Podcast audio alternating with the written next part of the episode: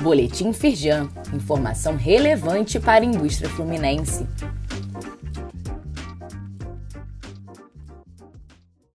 Edição de quarta-feira, 28 de fevereiro de 2024. A LERJ aprova a prorrogação de incentivos fiscais para indústrias do setor alimentício, produtos de papel e higiene pessoal e setor óptico. A medida estabelece que os benefícios sejam prorrogados até o final de 2032.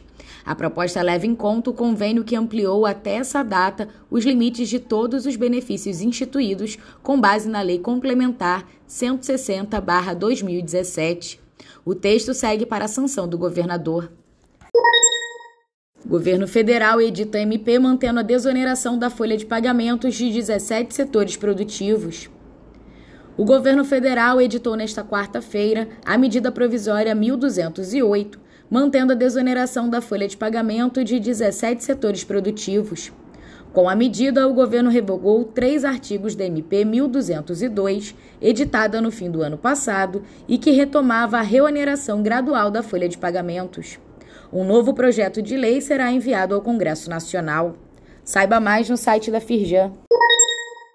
Prazo para entrega da declaração de transparência salarial termina em 29 de fevereiro. A declaração deve ser entregue por empresas que possuem 100 ou mais empregados através do portal Emprega Brasil. Caso não seja efetuado o preenchimento do documento, poderá incorrer em multa de descumprimento de até 3% da folha de pagamento, limitado a 100 salários mínimos. Saiba mais no site da Firjan.